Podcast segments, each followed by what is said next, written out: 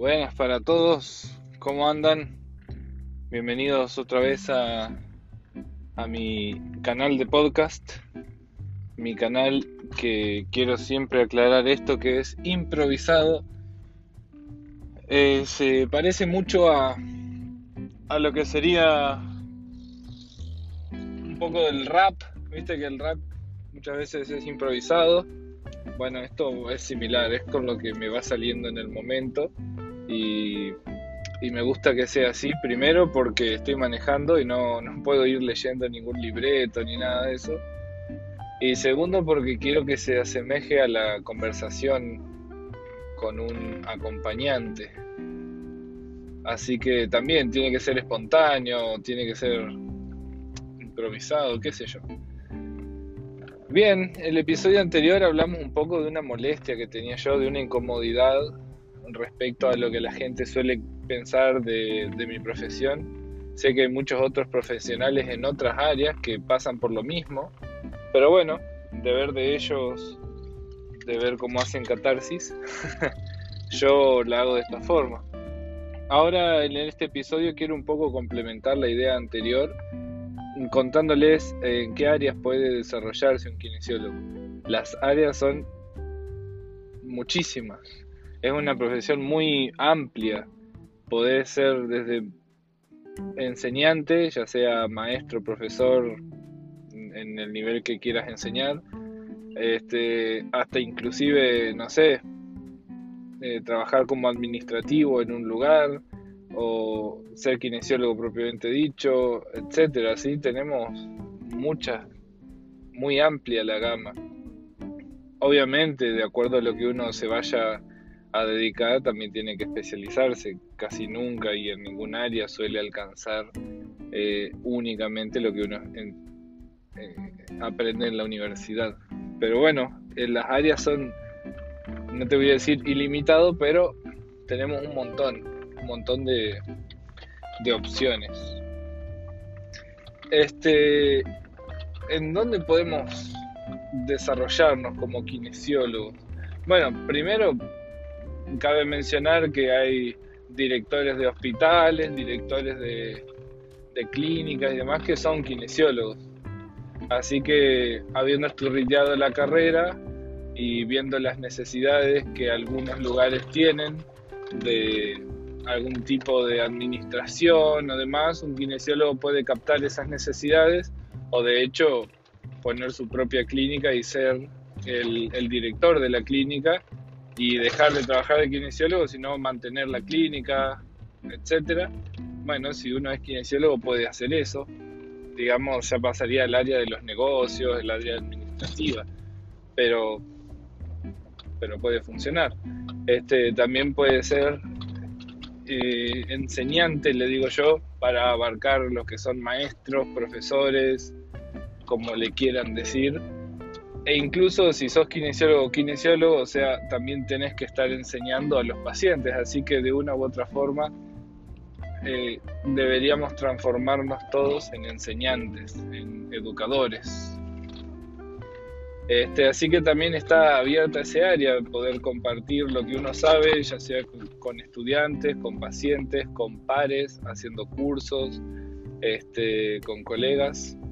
Entonces, siendo kinesiólogo, uno puede dedicarse a eso también.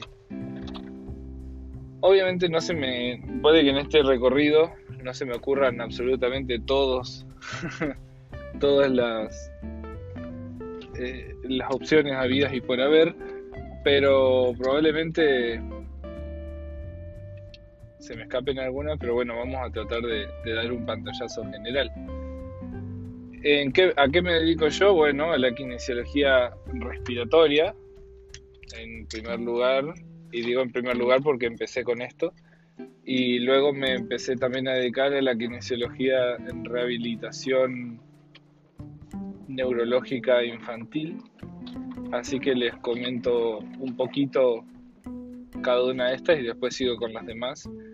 Este, no voy a desplayarme mucho en este tema porque quiero después, en otro momento, hacer como en otro viaje, hacer como un, un capítulo dedicado especialmente a esto, un episodio. Pero sí les voy a mencionar, bueno, que la rehabilitación neurológica infantil, voy a comenzar con esa, este,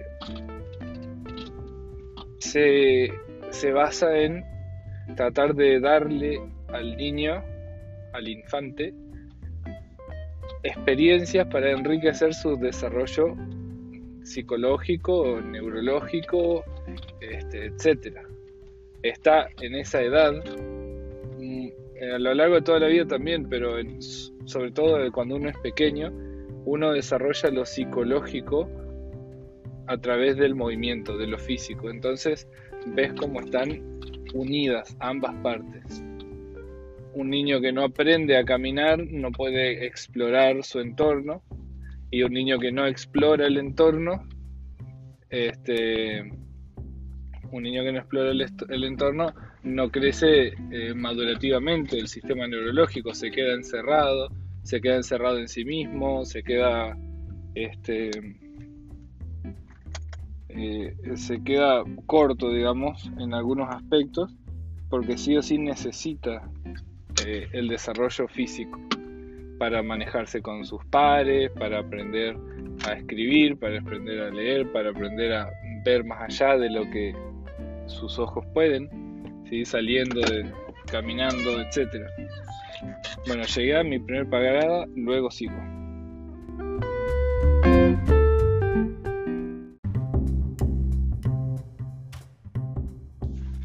Bueno, muy bien, pasé por el consultorio a buscar unas mangueras para, para hacer unos estudios de sueño que luego les voy a contar bien y no estaban. Así que bueno, me hice un viaje completamente sin sentido. En fin, continúo. Eh, me gusta trabajar en la rehabilitación de neurológica infantil eh, dándole a los niños experiencias, eh, generalmente motoras, experiencias físicas, para que puedan desarrollarse por completo o, mejorar su desarrollo. Este, mm, así que de eso se trata. Se, se diferencia mucho de la rehabilitación neurológica de adultos, porque los niños generalmente cuando se habla de rehabilitación neurológica infantil, se habla de niños que nacieron o que tuvieron algo, eh, algún problema neurológico durante el parto o en los primeros momentos de vida. Este, y esas enfermedades, eh, enfermedades generalmente son diferentes a las que uno adquiere ya de grande, de adultos. Hablamos, por ejemplo, de una ACV que genera una una hemiplegia, una cuadriplegia o, un problema en, alguna raíz nerviosa, en la espalda, perdón, en, el, en la médula espinal, etcétera, que genere también problemas neurológicos. Aclaro que problemas neurológicos son problemas relacionados a la neurona, o sea, al sistema nervioso, así en, en general. Este, y bueno, estos problemas adquiridos en la adultez eh, reaccionan o, son diferentes a, los, a los que llevan los niños. Por eso a mí me gusta trabajar en niños por ahora. Aunque también atiendo a uno, a un hombre que tuvo una CB y estamos haciendo rehabilitación. Pero en fin, trabajo con los niños generalmente. También trabajo en el área de la rehabilitación respiratoria o rehabilitación pulmonar, en la cual atiendo pacientes crónicos, o sea, pacientes que no se curan, que tienen enfermedades crónicas. Em, el trabajo es, la verdad, que bastante interesante. Lo que hacemos es tratar de mejorar la condición o el rendimiento del pulmón a través del tratamiento muscular y cardíaco. Porque en estos enfermos respiratorios crónicos el pulmón no se cura. Entonces lo único que podemos hacer es, bueno, intentar de mm, utilizar mejor el pulmón o lo que quede sano del pulmón, tratar de optimizar el trabajo y también tratar de mejorar la función pulmonar a través de la fuerza muscular, la resistencia y también todo lo que tiene que todo lo que tiene que ver con el aparato cardiológico, cardíaco. Así que bueno, es generalmente son estas áreas a las que yo me dedico. También me encanta el tema de la postura. Eh, yo se las voy a ir mencionando muy por arriba porque luego quiero no sé si ya dije esto antes o no. Luego quiero hacer algún episodio específico de cada una de ellas para poder contar bien, pero más o menos para que vayan teniendo el panorama bien amplio. Este, me, me, gusta la postura, que tiene mucho que ver con la respiración y el área neurológica, así que también estoy ahí queriendo aprender un poco más en esas materias eh, haciendo algunos cursos. De hecho, he hecho algunos cursos de DNS, se llama Dynamic Neuromuscular Stabilization.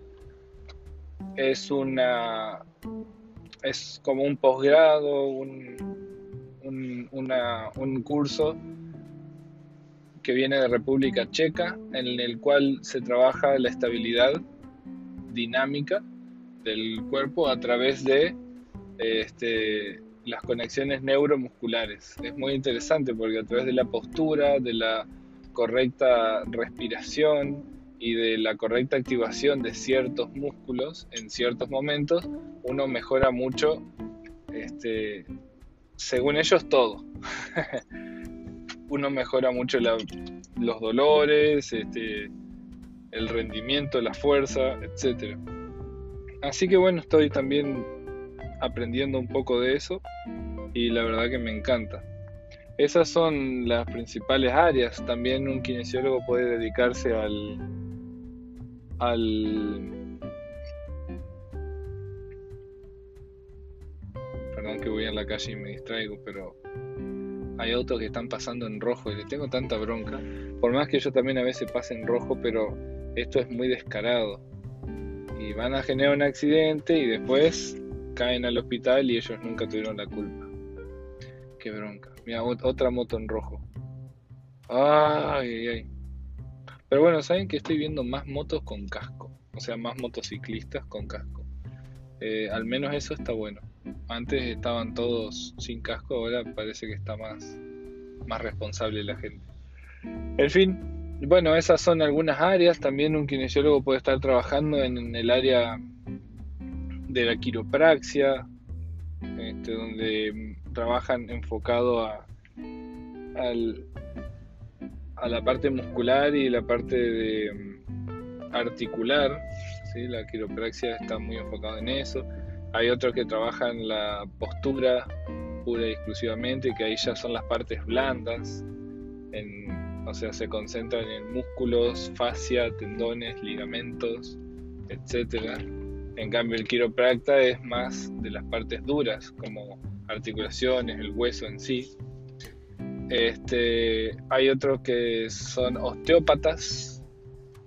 Esa es una es un posgrado que mm, enseña o estudia el cuerpo muy en, en relación a los órganos y a las funciones de, cada sector más globalmente es como una combinación de, de todo. Es, bien amplia, está buenísimo la osteopatía.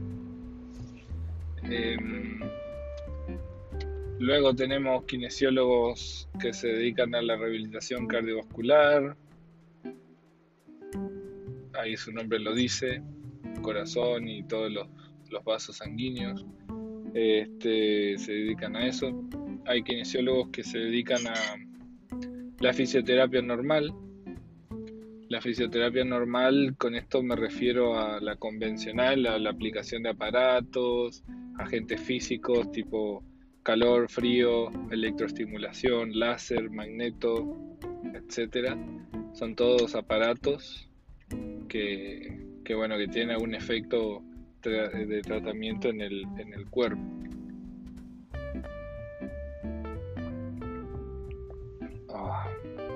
rico que es el café. este, lo voy a tomar antes de que se me enfríe. digo antes que se me enfríe porque este tengo el aire acondicionado prendido. Afuera hace un, calor húmedo, está horrible. Opa, y acá tendría que doblarse. Este, entonces, donde guardo la taza. Entonces prendí el aire, ¿no? Estaba muerto de calor.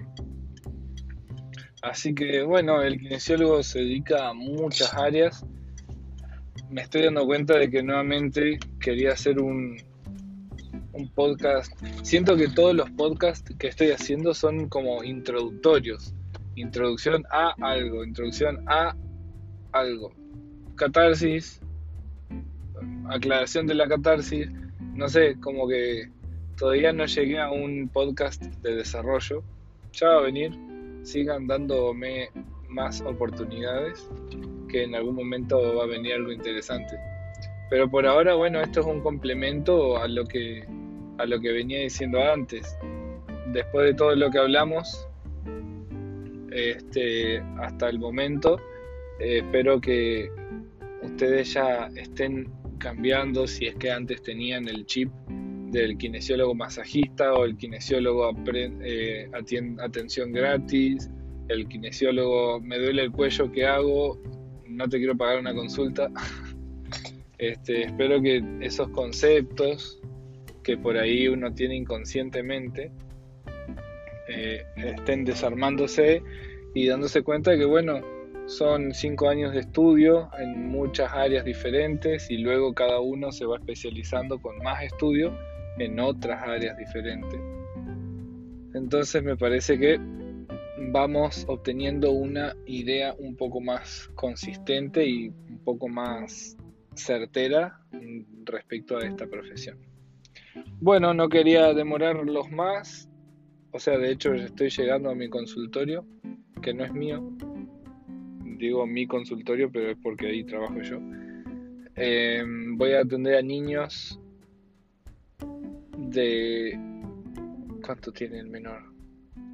3, 4 años a 8, creo. Sí, 9 años.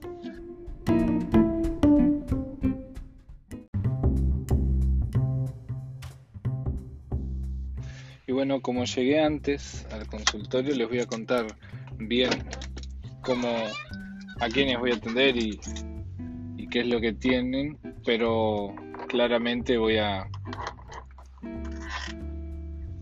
voy a hacerlo bien por arriba, no les voy a decir mucho, solo para darles una pequeña idea. Este, mientras voy abriendo la puerta y acomodando todo. Hoy voy a atender a la primera niña. Es una niña de 6 años, si no me equivoco. Este.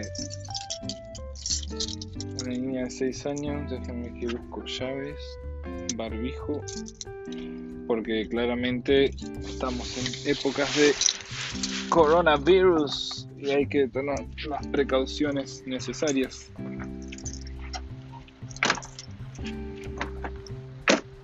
Ah, miren, ya llegó mi paciente. Bueno, en otro momento continuamos. Les voy a contar bien qué pacientes atiendo, qué es lo que tienen. Pero ahora ya los dejo que sigan con su tarde normalmente. Nos vemos muchachos y muchachas. Hasta la próxima.